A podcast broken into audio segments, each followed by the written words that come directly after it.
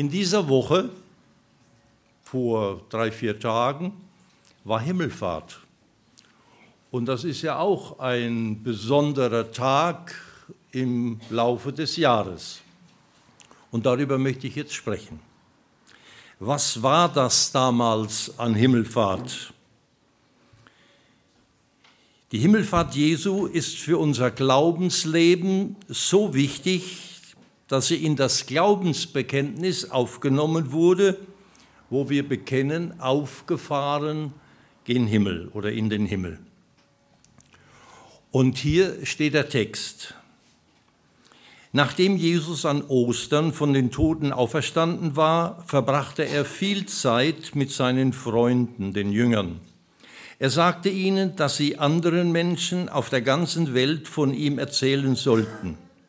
Gott würde ihnen seinen Geist schicken und der würde ihnen die Kraft geben, Kranke zu heilen, Wunder zu tun und anderen Gottes Wort zu erklären.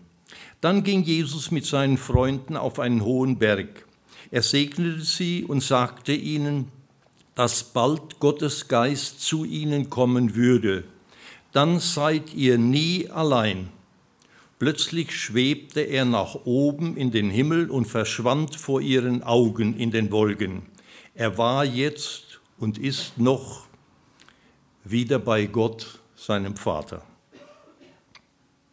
Himmelfahrt welche Gedanken kommen Ihnen da? An was denken Sie, wenn Sie sich das vorstellen, dass Jesus nach drei Jahren mit seinen Jüngern täglich zusammen war und plötzlich ist er weg? Welcher, welches Wort kommt Ihnen da sofort in den Sinn? Alleingelassen oder Abschied. Abschied, definitiver Abschied. Und es gibt viele Leute, die mögen keinen Abschied. Da fließen Tränen. Es gibt aber auch Menschen, dazu gehöre ich, die trösten sich mit den Worten, es gibt kein Wiedersehen ohne Abschied. Nicht? Da helfe ich mir dann drüber weg. Und deshalb ist auch das Thema dieser Predigt vom Abschied und vom Wiedersehen und was sich dazwischen abspielt.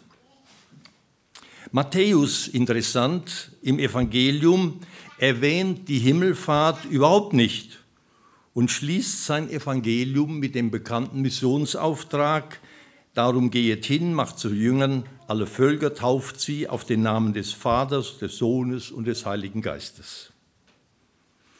Der Evangelist Markus nennt mit voll, die, voll, äh, die, folgenden Zeichen der, Miss, der Missionsarbeit und erwähnt die Himmelfahrt nur mit dem Satz, der Herr, nachdem er mit ihnen geredet hatte, ward er aufgehoben gen Himmel und sitzt zur Rechten Gottes.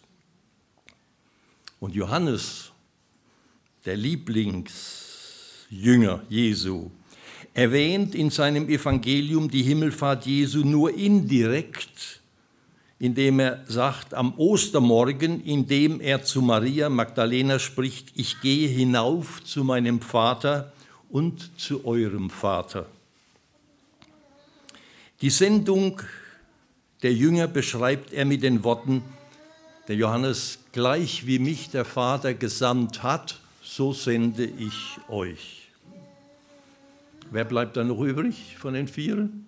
Nur der Lukas, der Arzt. Der Lukas beschreibt die Himmelfahrt ausdrücklich und das sowohl in seiner ersten Rede im Evangelium als auch in der Apostelgeschichte, die auch die Taten des Heiligen Geistes genannt wird. In diesem Bericht schreibt er, wie die Jünger geleitet, ja getrieben, angetrieben vom Heiligen Geist, den Auftrag Jesu, den sie bekommen haben kurz vor der Himmelfahrt, wie sie den ausgeführt haben mit Leidenschaft, Evangelisation, Diakonie und Mission. Und beide Berichte von Lukas sind etwa 30 Jahre nach der Himmelfahrt, niedergeschrieben worden. Das ist praktisch eine ganze Generation und nicht am nächsten Tag. Lesen wir diese beiden Texte, die Lukas hat zur Himmelfahrt. Zunächst in Lukas 24. Jesus sprach aber zu ihnen, das sind meine Worte, die ich zu euch gesagt habe, als ich noch bei euch war. Es muss alles erfüllt werden, was von mir geschrieben steht in dem Gesetz des Mose, in den Propheten und in den Psalmen. Und da öffnete er ihnen das Verständnis, so dass sie die Schrift verstanden und sprach zu ihnen, so steht's geschrieben im Alten Testament, dass Christus leiden wird und auferstehen von den Toten am dritten Tage und dass gepredigt wird in seinem Namen Buße zur Vergebung der Sünden unter allen Völkern, fangt an in Jerusalem und seid dafür Zeugen. Und siehe, ich will auf euch herabsenden, was mein Vater verheißen hat. Ihr aber sollt in der Stadt bleiben, bis ihr ausgerüstet werden mit Kraft aus der Höhe. Er führte sie aber hinaus bis nach Bethanien und hob die Hände auf und segnete sie. Und es geschah, als er sie segnete, schied er von ihnen und fuhr auf gen Himmel. Sie aber beteten ihn an und kehrten zurück nach Jerusalem, traurig, Kopf hängend, nein, mit großer Freude. Das überrascht. In Apostelgeschichte schreibt Lukas, er aber, er sprach aber zu ihnen, es gebührt euch nicht Zeit oder Stunde zu wissen, die der Vater in seiner Macht bestimmt hat aber ihr werdet die Kraft des Heiligen Geistes empfangen, der auf euch kommen wird, und werdet meine Zeugen sein in Jerusalem und in ganz Judäa und Samarien und bis an das Ende der Erde. Und als er das gesagt hatte, wurde er zusehends aufgehoben, und eine Wolke nahm ihn auf vor ihren Augen. Und als sie ihm nachsahen, wie er gen Himmel fuhr, siehe, da standen bei ihnen zwei Männer in weißen Gewändern. Die sagten, ihr Männer von Galiläa, was steht ihr hier da und schaut zum Himmel? Dieser Jesus, der von euch weg gen Himmel aufgenommen wurde, wird so wiederkommen, wie ihr ihn habt gen Himmel fahren sehen. Lukas betont, dass die Himmelfahrt Jesu Gottes Handeln war, genauso wie die Auferstehung. Jesus ist nicht auferstanden von den Toten. Wie könnte ein Toter auferstehen? Jesus wurde auferweckt vom Vater von den Toten. Denn nur ein Lebender kann mit einem Toten etwas machen. Er selbst kann nicht auferstehen, auch wenn es in manchen Übersetzungen so steht, Jesus ist auferstanden, aber er wurde auferweckt. Es ist Gottes Handeln, so wie die Himmelfahrt. Er ist nicht von sich aus aufgefahren, sondern er wurde vom Vater zu sich gerufen. In der Apostelgeschichte schreibt äh, Lukas, den hat Gott auferweckt in der Rede von Petrus. Oder in der Basisbibel steht, Gott hat ihn vom Tode auferweckt. Oder Jesus wurde emporgehoben, er wurde hinaufgetragen. Im Wochenspruch, in der Losung für diese Woche steht, Christus spricht, wenn ich erhöht werde, werde, passiv, von der Erde, so will ich aktiv alle zu mir ziehen. Wenn er erhöht ist, dann wird er aktiv und zieht uns zu sich. Und er wurde erhöht. Lukas schreibt im Evangelium, dass die Jünger nach dem Abschied nicht traurig waren, sondern mit großer Freude zurückkehrten. Während Johannes in Kapitel 20 berichtet, das ist es nicht. Nein, noch nicht. Johannes berichtet, dass die Jünger sich hinter verschlossenen Türen versammelt hatten aus Furcht vor den jüdischen Behörden. Und als Jesus plötzlich unter ihnen war und ihnen seinen Frieden zusprach, wurden sie froh, dass sie den Herrn sahen. In der Apostelgeschichte lesen wir, wie die Jünger mit tatkräftigem Einsatz ans Werk gingen, nachdem die beiden Männer in weißen Kleidern ihnen gesagt haben, dieser Jesus kommt wieder, er wird wiederkommen, wie ihr gesehen habt, dass er auffährt. Und nachdem sie vom Heiligen Geist erfüllt waren, ich habe mich gefragt, ob die Jünger vom Heiligen Geist an die Geschichte erinnert wurden, die Jesus ihnen während dieser drei Jahre vorher in seinen Abschiedsreden gesagt hat. Da heißt es, der Tröster, der Heilige Geist, den mein Vater senden wird in meinem Namen, der wird euch alles lehren und euch an alles erinnern, was ich euch gesagt habe. Möglicherweise haben die Jünger nach der Himmelfahrt an diese Geschichte gedacht, die ich Ihnen jetzt vorzeigen werde. Ich möchte mit meiner Himmelfahrtspredigt Ihnen nicht das Herz schwer machen, ein Abschied oder so, sondern ich möchte Sie ermutigen, sich auf das Wiederkommen Jesu zu freuen, wie die Jünger damals, und zu handeln, wie Jesus geboten hat in seinem Auftrag. Hören wir diese Geschichte dieses bekannten Gleichnisses, an das die Jünger sich wahrscheinlich erinnert haben und dann Ärmel hoch und ran an die Arbeit. Mein Gebet für diesen Gottesdienst ist, dass der Heilige Geist, ich kann das ja nicht, der Heilige Geist an uns, an unseren Herzen, uns erinnert an diesen Auftrag und uns antreibt zu handeln, wie es in der Apostelgeschichte beschrieben ist. Als sie nun zuhörten, sagte er, die Jünger, die Menschen, sagte er ein weiteres Gleichnis, denn er war nah bei Jerusalem, das war also kurz vorher, war nicht Jahre vorher, und sie meinten, das Reich Gottes werde sogleich offenbar werden. Er sprach, ein Fürst zog in ein fernes Land, um ein Königtum zu erlangen und dann wieder zurückzukommen. Der ließ zehn seiner Knechte rufen und gab ihnen zehn Pfund und sprach zu ihnen, handelt damit, bis ich wiederkomme. Seine Bürger aber waren ihm Feind und schickten eine Gesandtschaft hinter ihm her und ließen sagen, wir wollen nicht, dass dieser über uns herrsche. Und es begab sich, als er wiederkam, nachdem er das Königtum erlangt hatte, da ließ er die Knechte rufen, denen er das Geld gegeben hatte, um zu erfahren, was ein jeder erhandelt hätte. Da trat der erste herzu, der sprach, Herr, dein Pfund hat zehn Pfund eingebracht. Und er sprach zu ihm, Recht so, du tüchtiger Knecht, weil du im geringsten treu gewesen bist, sollst du Macht haben über zehn Städte. Der zweite kam und sprach, Herr, dein Pfund hat fünf Pfund erbracht. Zudem sprach er auch, und du sollst über fünf Städte sein.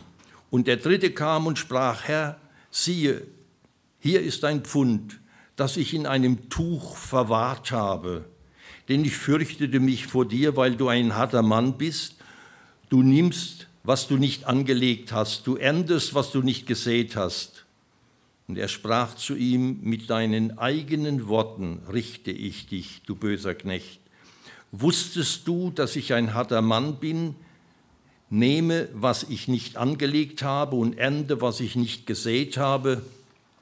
Warum hast du denn mein Geld nicht zur Bank gebracht? Und wenn ich zurückgekommen wäre, hätte ich es mit Zinsen eingefordert. Und er sprach zu denen, die dabei standen, Nehmt das Pfund von ihm und gebt's dem, der zehn Pfund hat. Und sie sprachen zu ihm, Herr, er hat doch schon zehn Pfund. Ich sage euch aber, wer da hat, dem wird gegeben werden. Von dem aber, der nicht hat, wird auch das genommen werden, was er hat. Doch diese meine Feinde, die nicht wollten, dass ich ihr König werde, bringt her und macht sie vor mir nieder. Zunächst noch einmal zurück zur Freude. Jesus ist aufgefahren in die Himmel und bereitet dort Wohnungen für uns. Und er kommt wieder, um uns abzuholen, damit wir bei ihm sind in Ewigkeit. Wenn das kein Grund zur Freude ist, aber Jesus hat uns geboten zu handeln, bis er kommt. Und darum das Thema zwischen Abschied und Wiedersehen, beauftragt zu handeln, bis er wiederkommt. Es, Jesus gibt nicht nur einen Auftrag, wie wir im Gleichnis gesehen haben, sondern er beschenkt uns zunächst mit Talenten, mit Gaben, mit Werkzeug, Veranlagungen wie Besitz, Familie, Gesundheit, Intelligenz, Beruf, unser soziales, unseren sozialen politischen Frieden, den wir genießen dürfen, unser demokratischer Rechtsstaat, funktionierende Institutionen und man könnte die Liste fortsetzen von Talenten, von Gaben, von Vorrechten, Vorzügen, mit denen wir begabt sind, mit denen wir handeln sollen. Und dazu noch die Geistesgaben.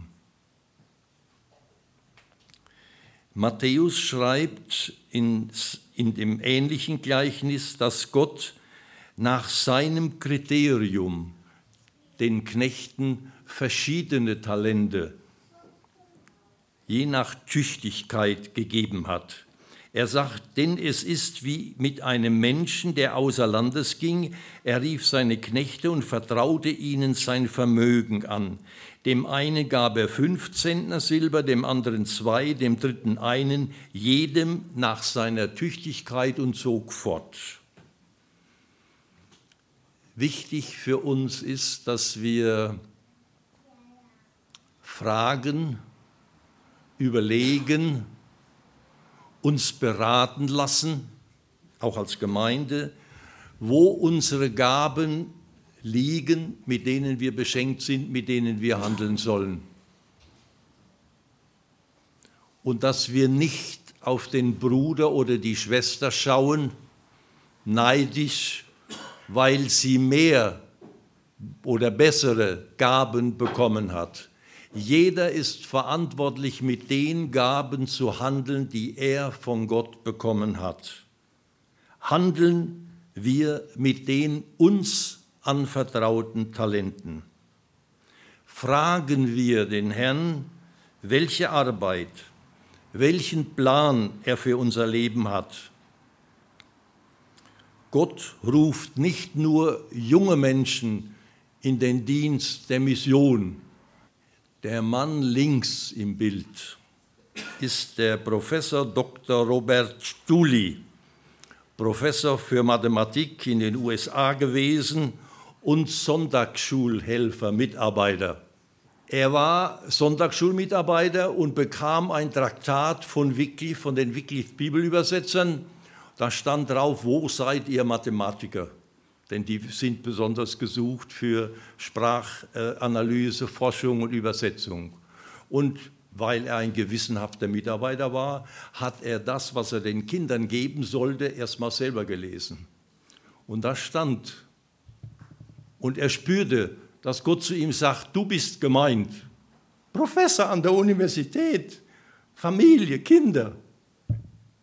Und er sagt, lieber Gott, wenn du mich gerufen hättest, als ich noch noch ledig und jung war, ich, ich wäre gegangen sofort. Aber jetzt in meiner Situation, in meiner Position, gesichertes Leben. Und dann geschah, dass seine Frau das Traktat auch gelesen hat. Und Gottes Geist zu ihr gesprochen hat. Ohne dass die beiden sich abgesprochen hätten, sagt sie, lieber Gott, hättest du mich gerufen, als ich noch ledig war. Mit Freuden wäre ich gegangen. Aber jetzt als Mutter in unserem gesicherten Leben. Wir arbeiten ja gerne mit in der Gemeinde. Wir spenden auch noch mehr. Und dann haben die beiden Eheleute miteinander gegessen und geschlafen, aber nicht miteinander gesprochen. Sie haben sich nicht ausgezogen in ihren Gedanken und haben nicht mitgeteilt, bis eines Tages, so hat er erzählt, wir haben ihn gekannt, wir haben mit ihm zusammengearbeitet, bis er dann eines Tages, einer von beiden, ich weiß nicht wer, es nicht mehr ausgehalten hat und hat zu seinem Ehepartner gesagt, ich muss dir was sagen. Und die Reaktion von dem anderen, du auch? Und dann haben diese beiden ihre Koffer gepackt, sind auf die Schulbank zu Wycliffe und haben Linguistik studiert und sind nach, zum Rio das Corbas nach Brasilien zu den Guarani-Indianern gekommen und haben dort die Bibel übersetzt, das Neue und das Alte Testament. Wir haben jahrelang dort zusammengearbeitet. Und mich hat das bewegt, wie das ist bei der Übergabe des Alten Testamentes an die Guarani. Letzten Sonntag haben wir hier gefehlt. Da waren wir in Lonsingen zum Missionsfest der DIPM, wo unsere Tochter Esther seit zehn Jahren oder was mitarbeitet. In allen Berichten, war Freitag, Samstag und Sonntag, in allen Berichten kam durch das Mitarbeiterfehlen in der Mission. Ich freue mich so, dass aus unserer Gemeinde einige junge Leute, und der Joel sitzt da vor mir, den Ruf gehört haben, zumindest für ein paar Monate oder für ein Jahr, erst mal reinzuschnuppern, erst mal zu sehen, wie das geht. Und wir haben in Brasilien erlebt, dass die Kurzzeitmitarbeiter, die da ein halbes Jahr oder ein Jahr mitgearbeitet haben, die kamen nicht wieder so zurück, wie sie hingekommen sind. Ach, da haben wir doch einen Missionar, der in Brasilien war, als Kurzzeiter in. Ja, ja, euer Raphael und der andere in, in Südamerika, in, in Lima. Schiller, genau, das sind Leute, er und seine Frau, die waren als Kurzzeiter draußen und sind irgendwo hängen geblieben, haben den Ruf gehört. Heute Morgen hat beim Frühstück unsere Enkelin begeistert erzählt. Sie war mit der Anna in Karlsruhe zu einem Seminar von Fenster 1040. Wenn Sie nicht wissen, was das ist, fragen Sie. Fenster 1040, eine ganz wichtige Sache. Begeistert erzählt. Vielleicht werden Sie demnächst mal ein Zeugnis geben hier und werden dann erklären, erzählen, was Sie erlebt haben.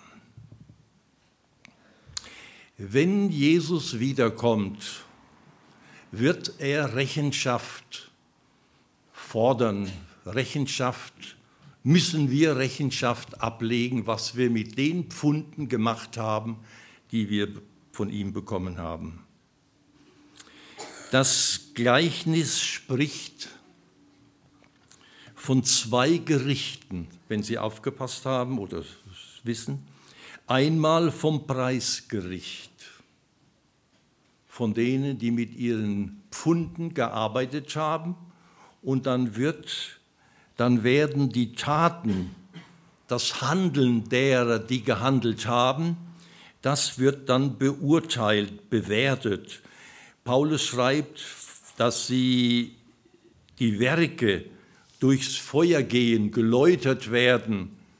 Und da gibt es welche, die werden gerettet, aber mit, verbrannten, mit verbrannter Haut, wie durchs Feuer.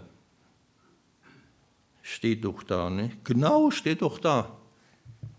Einen anderen Grund kann niemand legen als den, der gelegt ist, welcher ist Jesus Christus. Wenn aber jemand auf den Grund baut, Gold, Silber, Edelsteine, Holz, Heu, Stroh, das sind ja alles Beispiele, so wird das Werk eines jeden offenbar werden. Der Tag des Gerichts wird es klar machen, denn mit Feuer wird er sich offenbaren. Und von welcher Art jemand das Werk ist, wird das Feuer erweisen. Wird jemandes Werk bleiben, das er darauf gebaut hat, so wird er Lohn empfangen. Wird aber jemandes Werk verbrennen, so wird er Schaden leiden. Er selbst aber wird gerettet werden, doch so wie durchs Feuer hindurch. Und da sagt Jesus zu denen, ich sage euch aber, wer da hat, dem wird gegeben werden, und von dem aber, der nicht hat, wird auch das genommen werden, was er hat. Und außer diesem Preisgericht spricht die Bibel auch vom Weltgericht oder vom Endgericht. Und hier geht es um das ewige Leben und um das ewige Verlorensein. Doch diese meine Feinde, die nicht wollten, dass ich ihr König werde, bringt sie her und macht sie vor mir nieder. Weil ich glaube, dass Gott durch sein Wort zu uns spricht, habe ich noch einen Text. Ist es die Offenbarung 20? Ich kann das von hier nicht lesen, ja? Ich sah einen großen weißen Thron und den, der darauf saß, vor seinem Angesicht flohen die Erde und der Himmel, und es wurde keine Stätte für sie gefunden. Und ich sah die Toten, groß und klein, stehen vor dem Thron, und Bücher wurden aufgetan, und ein anderes Buch wurde aufgetan, welches ist das Buch des Lebens. Und die Toten wurden gerichtet nach dem, was in den Büchern geschrieben steht, nach ihren Werken. Und das Meer gab die Toten heraus, die darin waren, und der Tod und sein Reich gaben die Toten heraus, die darin waren, und sie wurden gerichtet, ein Jäger, ein jeder nach seinen Werken. Und der Tod und sein Reich wurden geworfen in den feurigen Pfuhl. Das ist der zweite Tod, der feurige Pfuhl. Und wenn jemand nicht gefunden wurde, geschrieben in dem Buch des Lebens, der wurde geworfen in den feurigen Pflug. Bei diesem Endgericht, Weltgericht geht es um Verlorensein und um Gerettetsein. Jesus belohnt Treue und Gehorsam. Erfolg oder Frucht und Gelingen beruhen auf Gottes Segen. Das ist sein Werk. Von uns erwartet Gott nur Gehorsam und Treue. Jetzt kommt Amen.